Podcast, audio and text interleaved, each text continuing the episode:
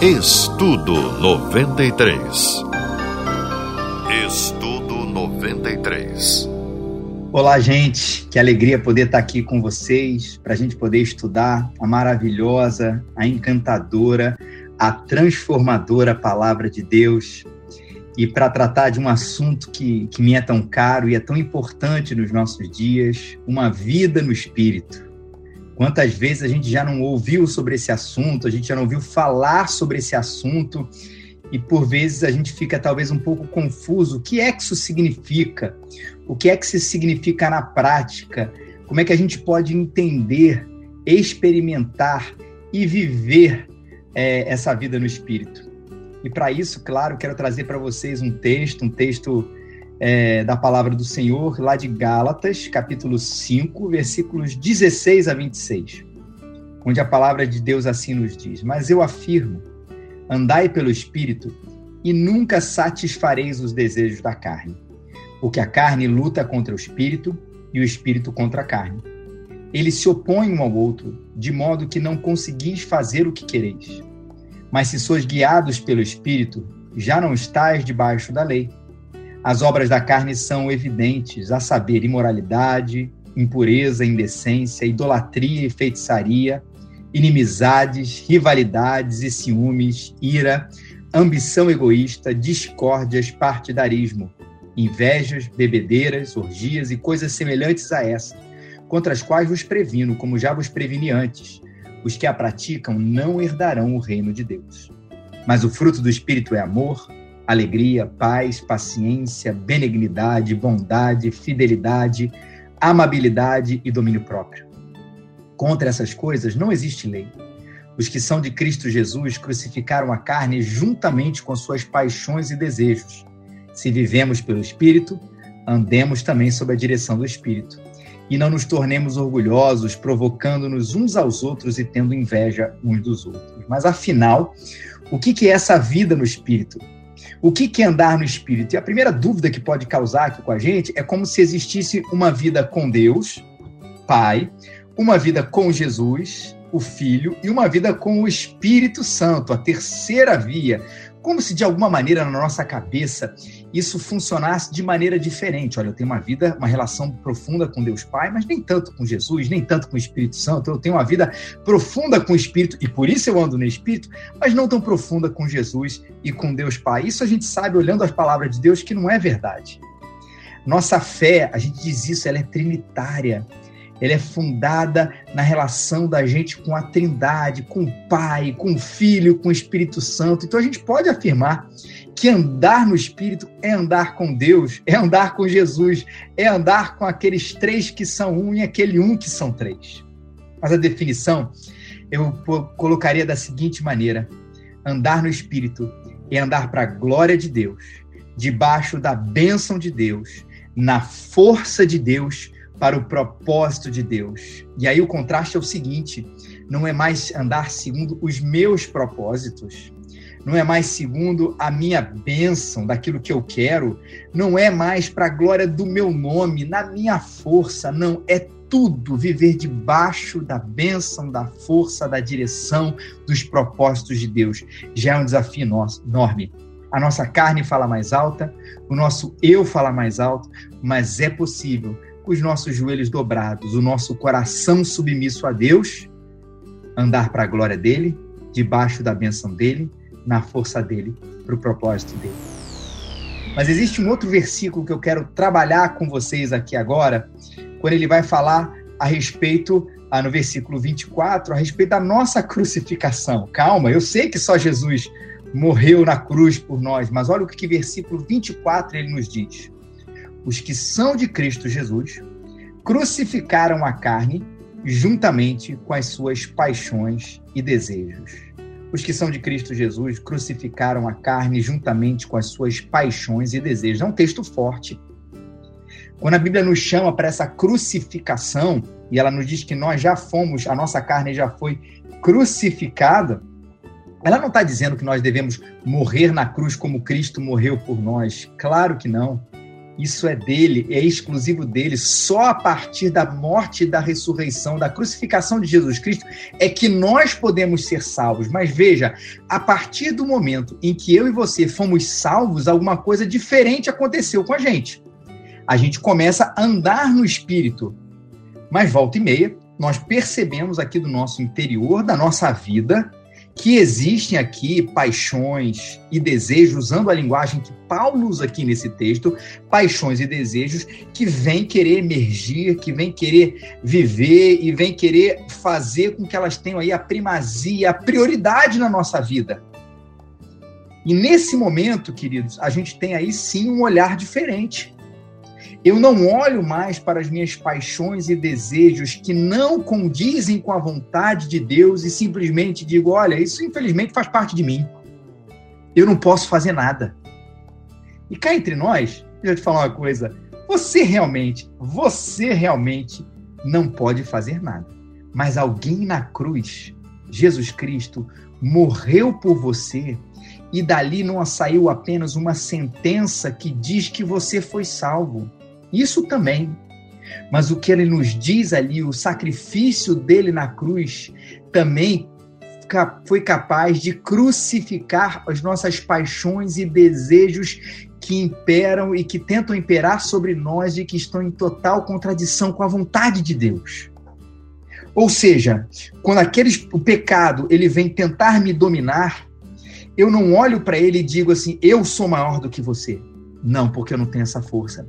Mas eu olho para Jesus e vejo ali a força e vejo ali o poder de me fazer vencer aquilo que não agrada ao Senhor, as nossas paixões e desejos contrários a Ele. Toda vez que você estiver lutando contra o pecado, lembra disso. Não olha para a força que existe em você. Olha para Jesus e saiba que aqueles que são de Cristo Jesus também crucificaram a carne junto com as suas paixões e desejos.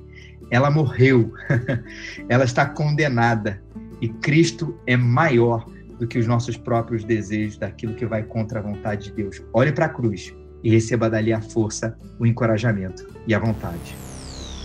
Mas Paulo, nesse texto de Gálatas 5, 16 a 26, ele vai falar, ele vai qualificar para a gente o que, que são essas obras da carne. Ou seja, não sou eu que dito o que é o pecado. Não sou eu que digo o que agrada ou o que não agrada a Deus. Olha, gente, eu acho que isso não agrada a Deus. Pela minha própria imaginação, pela minha própria percepção, a, gente pode cometer alguns erros. Eu posso achar que algumas coisas são pecado quando elas não são, e posso, inclusive, achar que coisas não são pecado quando elas de fato são. E para onde eu vou? Para onde eu me direciono nesse momento? Eu me direciono para a palavra de Deus. E aqui nesse texto de Gálatas 5, 16 a 26, Paulo vai falar um pouquinho sobre é, é, essas obras que a nossa carne produz. Ou seja, o que, que a minha carne produz, o que, que meu eu produz, o que, que eu produzo que não agrada ao Senhor. E aqui ele vai dos versículos ah, 19 a 21 a falar sobre elas. E hoje a gente vai falar especialmente sobre um primeiro grupo: a imoralidade, a impureza e a indecência. Isso aqui está no versículo 29 de Gálatas 5. Né? E por que, que eu separei essas três palavras e não apenas foi uma a uma? Porque essas três palavras elas têm a ver com o assunto da sexualidade, a imoralidade, a impureza e a indecência. Ou seja, Paulo está falando aqui que existe uma distorção da sexualidade que ela não agrada a Deus. Veja, eu faço, fiz questão de colocar a palavra distorção. Porque não é que a sexualidade não agrada a Deus. Quem criou a sexualidade foi o Senhor. Mas a nossa própria carne, o nosso eu, ele distorceu e transformou uma coisa boa em uma coisa ruim. Ou pegou essa coisa boa, botou uma cara assim diferente maquiou ela, distorceu ela e apresentou uma coisa ruim. Bom, mas o que, que exatamente a gente está falando aqui sobre o que, que seria uma sexualidade distorcida, uma sexualidade que não agrada a Deus? Claro que existem diversos é, é, é, implicações e aplicações a isso, né? A sexualidade fora do casamento seja antes do casamento, fora da aliança do casamento, ou seja, num casamento, a infidelidade ou adultério. Você tem aí a, a questão da homossexualidade.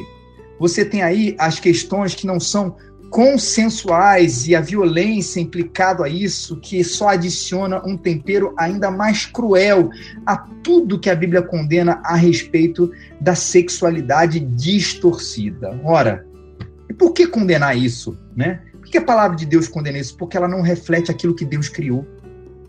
Deus criou para que um homem e uma mulher numa aliança belíssima, um compromisso maravilhoso, lindo, eles desfrutassem do prazer um para com o outro, numa relação de mutualidade, de amor e de cumplicidade. Que lindo é poder ver isso. E que terrível é saber que às vezes a gente distorce isso para outras coisas que Deus não quer. Quando essas coisas vierem, lembre-se que os nossos, a nossa carne ela está crucificada e no Senhor existe ajuda, auxílio para que a gente não viva assim, mas viva de uma forma pura, moral e decente. Eu queria falar sobre um outro grupinho de palavras, outro grupo de palavras que também está presente aí ah, no versículo 20. Paulo diz no 19 que as obras da carne são evidentes, a saber, ele fala de imoralidade, impureza e decência, que nós já falamos. E depois ele continua para falar de idolatria e feitiçaria. E eu quero convidar você a refletir sobre essas duas palavras aqui que formam esse conjunto que fala de maneira mais genérica ou mais geral sobre a questão da idolatria. A feitiçaria, eu vou falar primeiro dela, de trás para frente, ela tem muito a ver com a questão da idolatria concretizada através de uma religiosidade diferente da fé cristã, onde se coloca é, de maneira equivocada a esperança, a força, um tipo de trabalho ou qualquer coisa parecida que envolva uma invocação a um outro Deus, a um outro sistema religioso, qualquer outra coisa que não seja a nossa fé em Cristo Jesus. De onde parte esse desespero das pessoas de não procurar o Senhor, mas de procurar é, é, outros deuses ou falsos deuses para que conseguir alguma coisa que ela deseja, para conseguir algum tipo até de vingança, uma coisa terrível, ou uma coisa que ela tanto quer. Isso parte da nossa carne, que ao invés de buscar o Rei dos Reis e confiar na sua soberania e confiar no seu poder, vão procurar essa realidade, vão procurar os seus desejos sendo satisfeitos através de outros deuses ou falsos deuses, como nós dissemos. A feitiçaria é a concretização disso. A idolatria já é uma palavra um pouco mais ampla, porque às vezes a gente fala assim, poxa, eu não tenho nenhuma idolatria, eu sigo o Senhor, né? Eu, eu vou à igreja, é, é, eu presto culto somente a Ele, eu sou frequente, eu faço as minhas orações, eu leio a palavra, eu não tenho idolatria no meu coração, meu Deus é o Senhor, calma. A idolatria é uma palavra profunda. Há um pastor chamado Tim Keller que ele tem discutido muito sobre esse conceito, falando exatamente que a idolatria ela permanece no nosso coração, muitas vezes é, de maneira disfarçada. Às vezes a nossa idolatria está onde, gente? A gente diz, eu amo o Senhor, mas se eu ficar sem dinheiro, rapaz, eu estou perdido. Eu amo o Senhor, mas quando alguém fala alguma coisa sobre mim, eu fico ansioso. É a idolatria da autoimagem, né? Eu fico tenso. Ah, se o dinheiro não aparece, ah, ah, se, eu não, se eu não for rico, minha vida não vai ser mais nada. Veja que a gente às vezes coloca os nossos ídolos, ídolos do nosso coração nessas coisas: o dinheiro, o sexo, o poder, a nossa própria autoimagem, o nosso próprio senso que nós temos de felicidade. Eu amo o Senhor desde que minha vida seja exatamente assim. Ó, eu vou casar com tantos anos, eu vou ter filho, eu vou morar no lugar tal, eu vou viver assim, eu vou fazer aquela tal viagem. Gente, e a gente transforma a nossa própria vida e o nosso próprio ideal de vida como um ídolo da nossa história. E não pode ser assim. A gente já falou que andar no Espírito é andar para a glória de Deus, debaixo da bênção de Deus, na força de Deus, para o propósito de Deus. Qualquer outra coisa que se coloque na nossa frente é uma idolatria. Que desafio, não é? Quando a gente olha para o nosso coração, a gente percebe que ele ainda, como disse João Calvino, é uma fábrica de ídolos, mas que a gente se submeta ao Senhor. Ore, pergunte a ele, o que, que tem atrapalhado meu relacionamento contigo, Senhor? E a partir disso, se disfarça, disfarça dos nossos ídolos e coloca a nossa fé e esperança somente no Senhor. E os versículos 19 a 21, a gente está olhando para eles quando ele fala das obras da carne, ele nos diz que elas são evidentes, a saber, imoralidade, impureza, indecência, idolatria e feitiçaria, inimizades, rivalidades e ciúmes, ira, ambição egoísta, discórdias, partidarismo, inveja. E aqui as duas palavras que nos interessam nesse momento: bebedeiras, orgias, e aí o texto continua dizendo: e coisas semelhantes a essas, contra as quais vos previno, como já vos preveni antes. Os que a praticam não herdarão o reino de Deus. Né? Essas duas palavras aqui, a bebedeira e a orgia, elas estão muito relacionadas, por isso que a gente está analisando elas junto. O que era uma orgia naquele tempo e que a gente tem as, as aplicações muito claras para o nosso dia. Era essa festa com não a festa é o problema em si, mas é uma festa com um liberalismo moral absurdo, aquela sexualidade desenfreada, a bebedeira, na embriaguez. Então era aquele momento onde tudo era permitido, era carne era permitido e aí se vivia uma orgia. Ele fala assim, ó, o cristão não pode compactuar com esse tipo de coisa, né? Festa ela não é necessariamente uma coisa ruim, a sexualidade, como a gente já viu antes, ele não é necessariamente ruim. O que nós temos é fazer isso de acordo com a vontade de Deus e não fora da vontade de Deus. Quando isso acontece, aí nós temos um problema.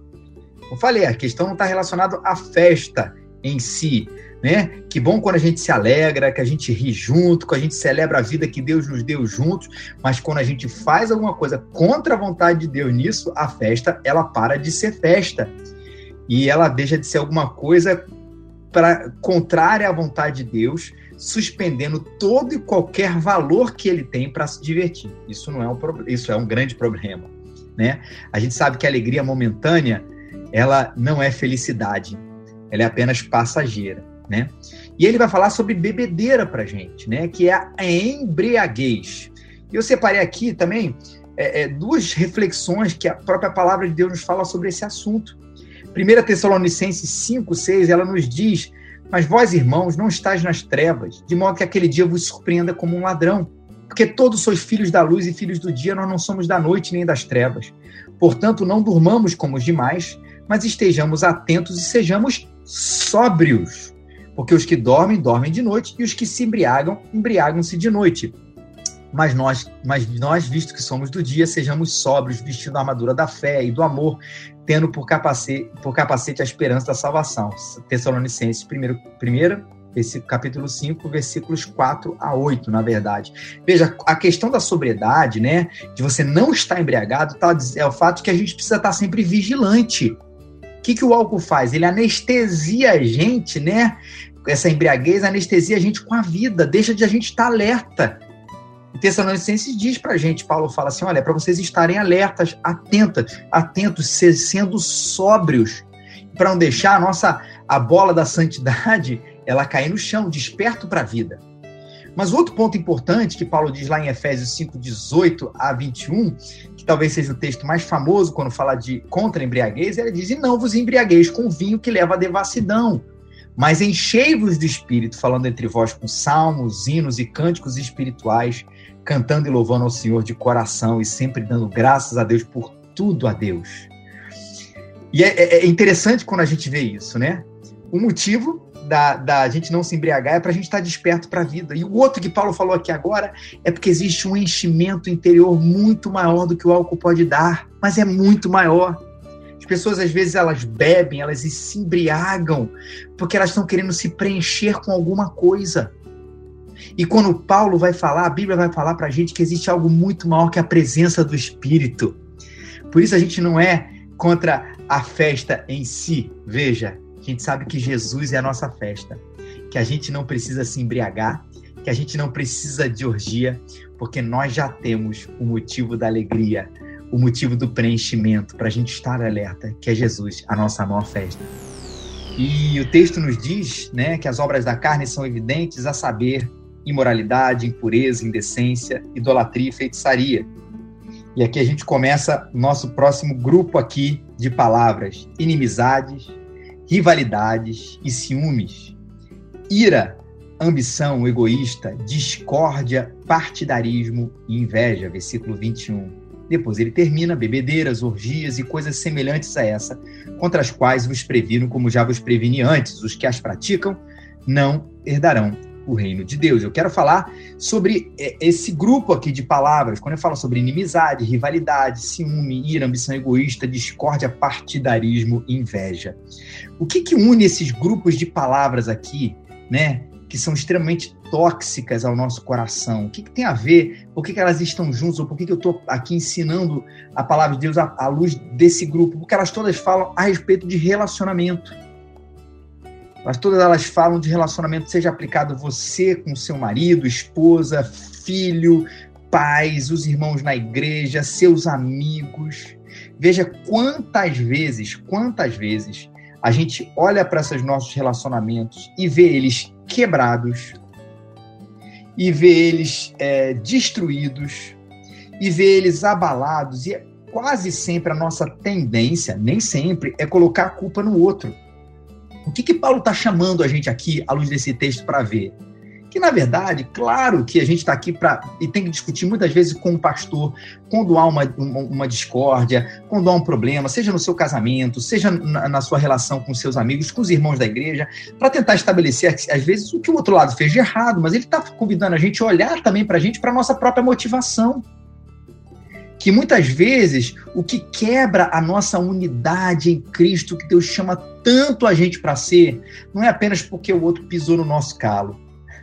E que a gente até tem que perdoar, né, gente? Até não, tem que perdoar. Mas às vezes é o nosso próprio coração ciumento, é a nossa própria ira, onde a gente quer talvez a nossa vingança a qualquer custo, é a nossa ambição egoísta, a gente quer o lugar do outro, o nosso partidarismo, a gente toma lugar de certos grupos, às vezes dentro da igreja, ó, se esse grupo falar isso, eu vou. Se esse grupo falar o contrário, ainda que eu concorde com ele, eu não posso tirar a minha, a minha fidelidade a esse grupo, esse partidarismo, e você vai criando isso, ah, daqueles que seguem o pastor tal, daqueles que gostam da música tal, ou dentro da nossa própria casa, do nosso próprio casamento, a gente vai ali num ciúme, às vezes doentinho em relação ao outro, para quem saber quem é o melhor quem é o cônjuge mais importante, quem está mais certo. Nessa ambição egoísta que a Bíblia também chama ali, de quem vai ter mais ali naquele relacionamento. E, gente, e quando a gente percebe, a gente olha que muitas vezes, nem sempre, gente, mas muitas vezes nós somos causa, nem sempre, mas somos causa disso. Quando a gente olha para o nosso coração e não percebe ali um motivo justo para que a gente possa ali olhar para o outro e falar assim, cara, tá errado e pede desculpa, ou vamos se acertar. Às vezes somos nós mesmos, a nossa própria carne, que deseja tanto uma rivalidade, que deseja tanto a discórdia, que a gente é capaz de entrar na briga e sair da briga felizes porque ela aconteceu. Não faça isso. Cristo nos chamou por uma santa unidade.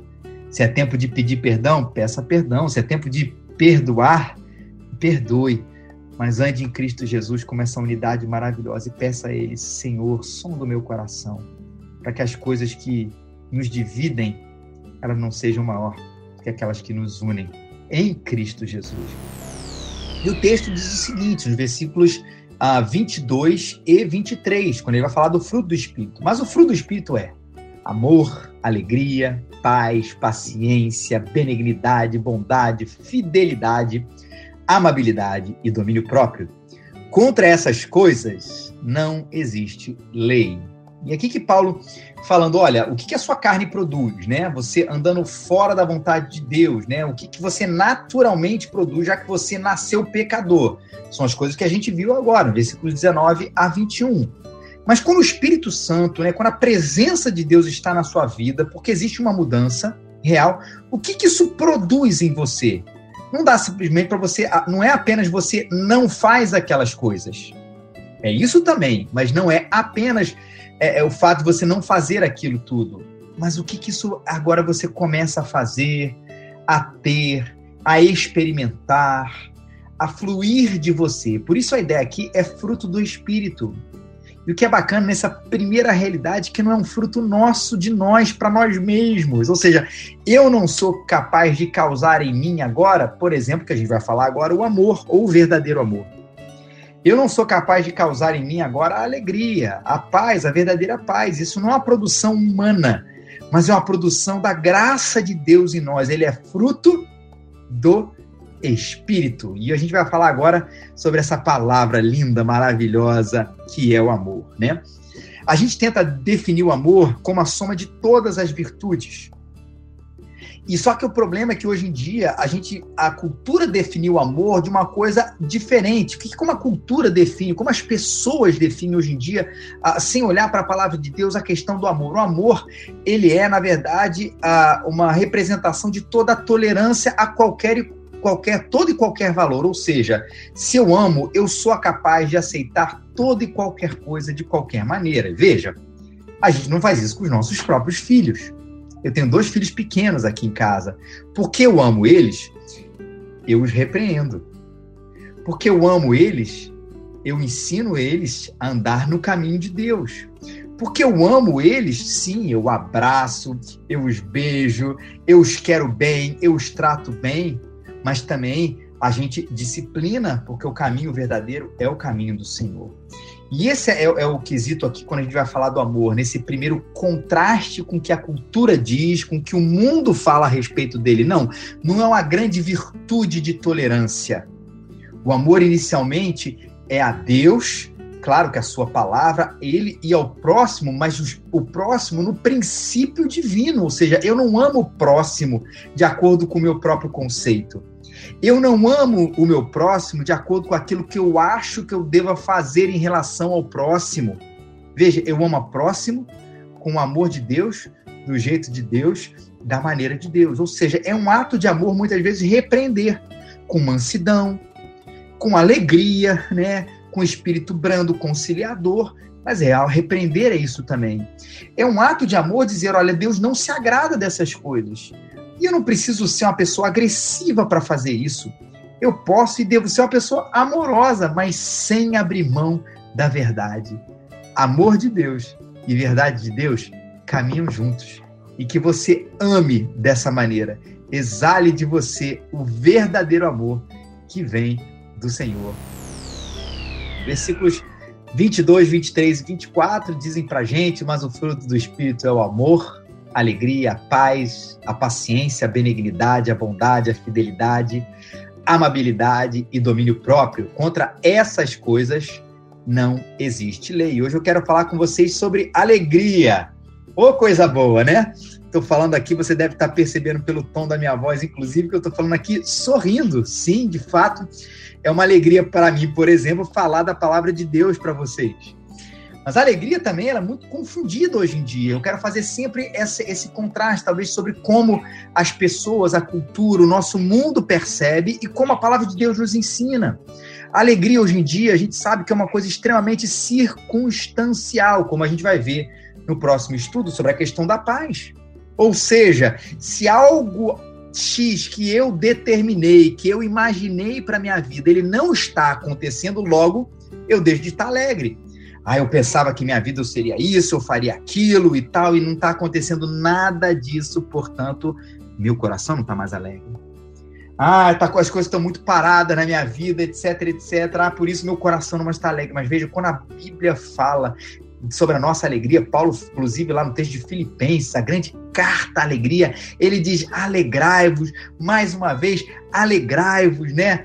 É, é, é, quase que um mandamento para a gente. A gente pergunta, mas de onde isso vem e, e por que, que isso vem? A nossa alegria, ela vem do Senhor, ou seja, ela não vem das circunstâncias. Eu posso estar empregado ou desempregado. Eu posso estar passando por um momento muito difícil ou posso estar passando por aquele, aquele céu de brigadeiro, aquele mar leve e tranquilo na minha vida. Ainda assim, eu me alegro no Senhor. Não é isso que o profeta Abacuque fala para gente? Quando o profeta Abacuque vai falar sobre essa questão, ele vai falar assim: nossa, ainda, né? que a figueira não floresça, que a vide não dê o seu fruto. Ele está falando assim: ainda que eu olhe para os campos, que eu olhe para as circunstâncias da vida e perceba ali que não existe aquilo que eu esperava que estivesse ali, ainda assim eu me alegrarei no Senhor, porque a minha relação com Ele é direta. Ele me enche de alegria, ainda que nada na minha vida tenha circunstância para isso. Ele coloca um sorriso no meu rosto, ainda que nessa vida as pessoas não possam encontrar o um motivo para tal. E de onde pode vir isso? Não é de mim, porque mais uma vez os meus olhos eles estão nas circunstâncias, mas ele vem do Senhor, o Criador dos céus e da terra. C.S. Lewis, um escritor muito famoso, escreveu aquele filme, As Crônicas de Nárnia, não o filme, né? Mas o livro que deu origem ao filme. Ele diz o seguinte: não adianta pedir a Deus alegria à parte de si mesmo, porque ela simplesmente não existe. A alegria acontece quando a gente está em conexão com o nosso Criador e encontra nele, especialmente na nossa salvação, os maiores motivos para que a gente tenha não apenas um sorriso no rosto, mas para que a gente tenha um sorriso no coração. Já reparou que talvez esse seja o artigo mais caro nas vidas das pessoas hoje em dia? Você deve ter tido um amigo, um amigo que ele fala assim: ai, eu só quero paz. Eu só quero paz. É, ela abdica de qualquer coisa para ter essa paz. Ah, nesse fim de semana, o que, que eu quero? Ah, eu só quero paz. O trabalho tá difícil, a vida tá difícil, tudo tá difícil. Eu só quero paz. Hoje as pessoas elas trocam tudo por paz. Só que por mais que por mais maravilhoso que seja a gente passar de repente um fim de semana, um dia, é, num lugar tranquilo, num, perto de uma cachoeira, em paz, com silêncio, a gente sabe, e talvez você já tenha até passado por isso, que mesmo num lugar bonito, ali num, num cenário da criação de Deus maravilhosa, às vezes o nosso coração ele está tão inquieto, tão ansioso que a gente até se frustra. Poxa, eu devia hoje estar me sentindo tão bem, tão em paz, num lugar tão bacana, com gente que eu gosto, e ele não está. Porque paz, como nós falamos inclusive no último estudo, referente à alegria, ela também não é dependente das circunstâncias. Ou seja, se nós formos depender das circunstâncias para termos paz, dificilmente nós a teremos. Porque sempre tem um probleminha, não tem? Sempre tem uma questãozinha, não tem? Sempre tem uma coisa que parece que vai atrapalhar a nossa paz, às vezes, aos 49 do segundo tempo, aquele negócio vem e a gente fica, ai meu Deus, quebrou a nossa paz. Mas olha o que a palavra de Deus nos diz. Não andeis ansiosos por coisa alguma. Pelo contrário, sejam os vossos pedidos plenamente conhecidos diante de Deus por meio de oração e súplica com ações de graças. E a paz de Deus, que ultrapassa todo entendimento, guardará o vosso coração e os vossos pensamentos em Cristo Jesus. Filipenses capítulo 4, versículos 6 e 7. Que texto precioso. Ao invés da gente ficar irrequieto, ao invés da gente ficar naquela ansiedade que tira a nossa paz, qual é o convite do Senhor? Ah, faz o seguinte: transforme a sua ansiedade em oração que os vossos pedidos sejam plenamente rasgados seu coração, conhecidos diante de Deus por meio de oração e súplica com ações de graças. E é isso que a gente precisa fazer para que, como o texto nos diz, para que a paz de Deus, que ultrapassa todo entendimento, guarde o nosso coração. Ou seja, eu vou, no meio de um caos, no meio de, um, de uma situação tão difícil, tão complicada, eu vou conseguir experimentar uma paz que não vem de mim, que é fruto do Espírito e que por isso excede todo o entendimento. E que essa paz guarde o seu coração e o vosso pensamento em Cristo Jesus. Esse artigo que parece tão raro nos nossos dias está disponível para mim, está disponível para você. Não fruto das circunstâncias, mas como fruto do Espírito. A ação do Senhor no seu coração. E a gente vai especificamente olhar agora, estamos olhando a questão do fruto do Espírito. E quando o versículo 22 a 23 nos diz que o fruto do Espírito é, e já vimos, amor, alegria, paz. E ele fala também de paciência, benignidade, bondade, fidelidade, amabilidade e domínio próprio. Contra essas coisas não existe lei. E eu queria trazer para vocês aqui é, esse grupo dessas três palavras aqui: paciência, benignidade e bondade. E como lá em cima, quando a gente falou sobre é, relacionamentos, a nossa carne ela é capaz de produzir inimizade, rivalidade, ciúme, ira, ambição egoísta, discórdia, partidarismo, inveja. Veja, e que como isso faz mal para os nossos relacionamentos, destrói, machucam pessoas. Né? A Bíblia fala também que o Espírito Santo, né, que o Espírito de Deus em nós é capaz de produzir virtudes maravilhosas que podem fazer muito bem ao nosso relacionamento. Que virtudes seriam essas? Paciência, benignidade e bondade coisa que nós precisamos, não é verdade? Especialmente quando a gente fala de paciência, quando a gente trata com o outro. Veja como isso é importante nos nossos dias. Às vezes, a gente vai é, é, num relacionamento e está num momento complicado, difícil, onde a gente precisa dar mais passos do que a nossa capacidade. O que, que é isso? É paciência. E é bonito de ver que a gente pode dar paciência, pode ter paciência com o nosso próximo, caminhar a segunda milha, respirar mais fundo, não agredir, não tratar o, o, o mal com o mal, mas tratar o, bem, o mal, perdão, com o bem, porque a gente olha para quem nos tratou assim. Quem foi que olhou para a gente e teve paciência? Quem foi que, ao invés de nos retribuir com a gente, o nosso mal nos deu o nosso maior presente, a salvação, paciência. Ânimo longo, ou longanimidade, é isso que nós precisamos cultivar um com o outro. E a gente vai ver que nem sempre aquela briga, aquele, aquele pavio curto, ele serve para resolver as coisas, mas a paciência, a palavra branda desfiando o furor, o furor, ela é capaz de produzir alguma coisa belíssima no nosso relacionamento. Marido, mulher, pais e filhos, irmãos na fé, os nossos amigos. Seja paciente. Ah, eu não tenho isso aqui não. É verdade. Se você não tem, é porque lembrava que o texto diz isso é fruto do Espírito em nós. Mas o texto fala sobre benignidade e fala sobre bondade, palavras que são realmente muito parecidas.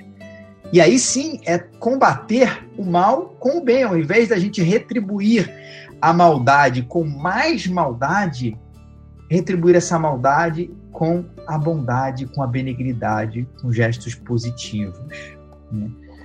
E a palavra de Deus nos convida a isso, mais uma vez, como eu disse, até porque o Senhor fez isso conosco.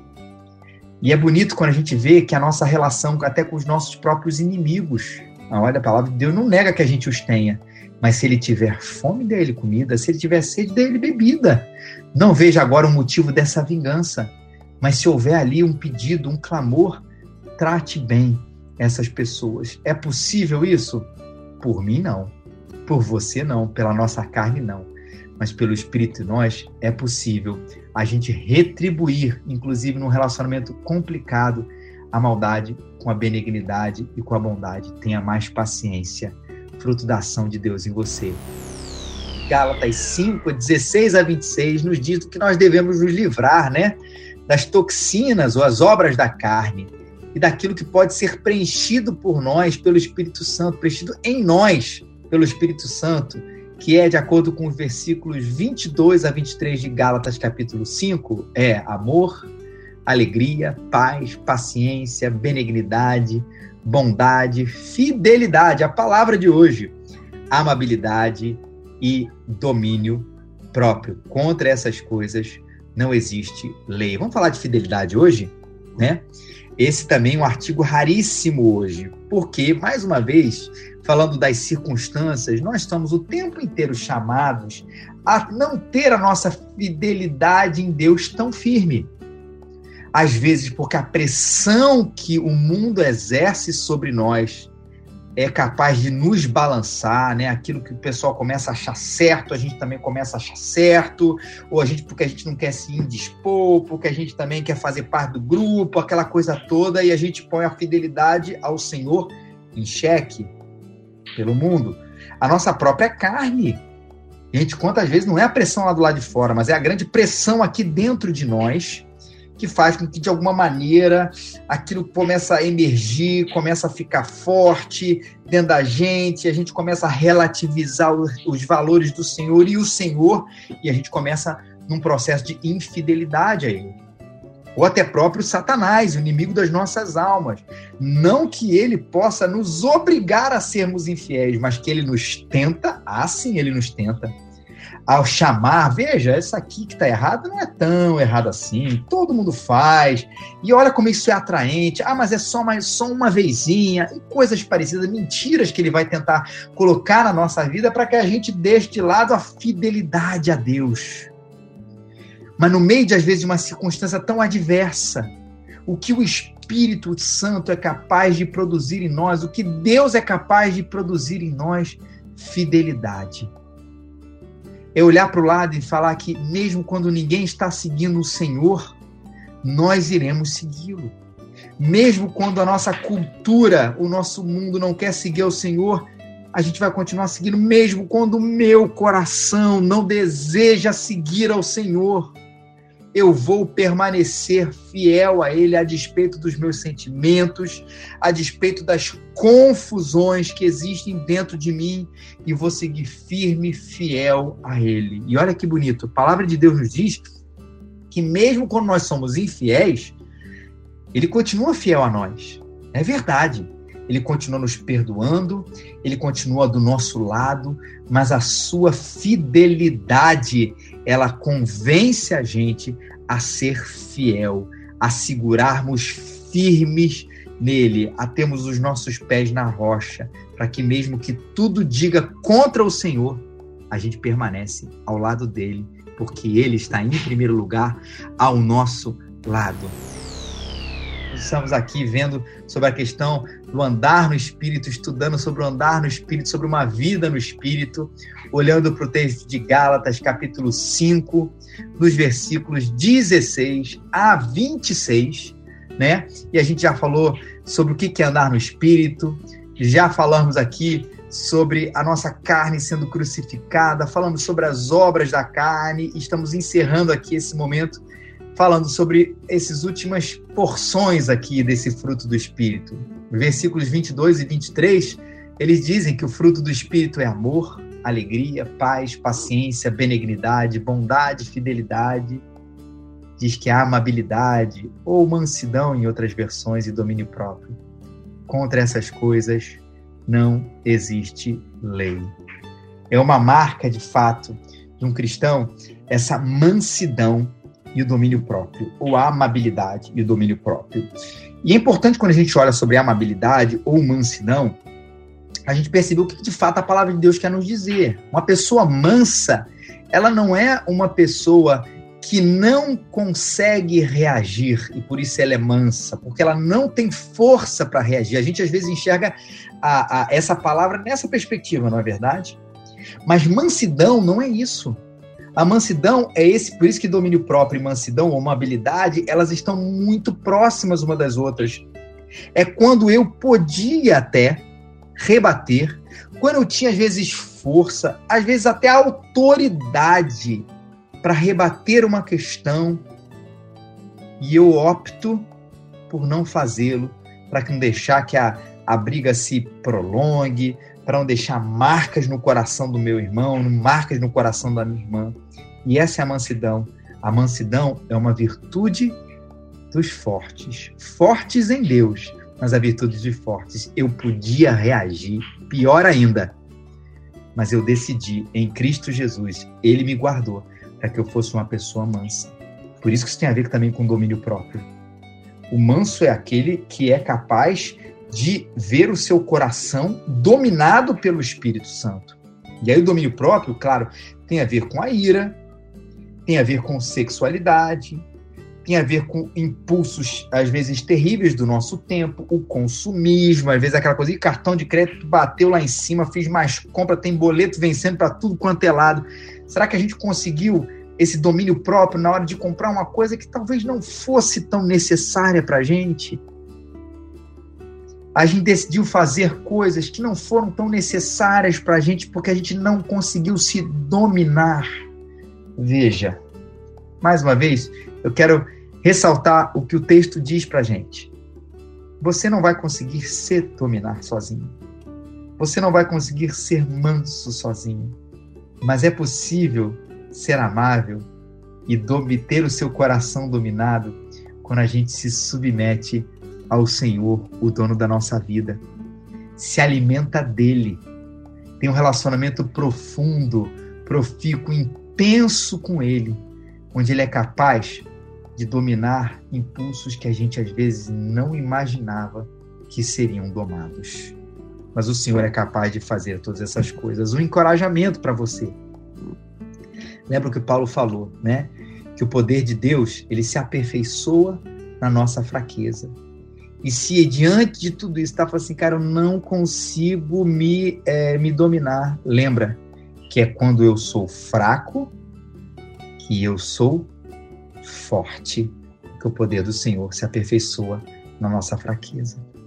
Que Ele te abençoe profundamente, sua vida seja cheia de mansidão e de domínio próprio, fruto dessa graça maravilhosa do Senhor na sua vida. Deus te abençoe.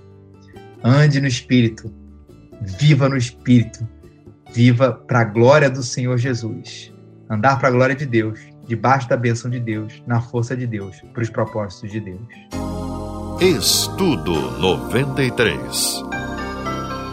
Estudo 93.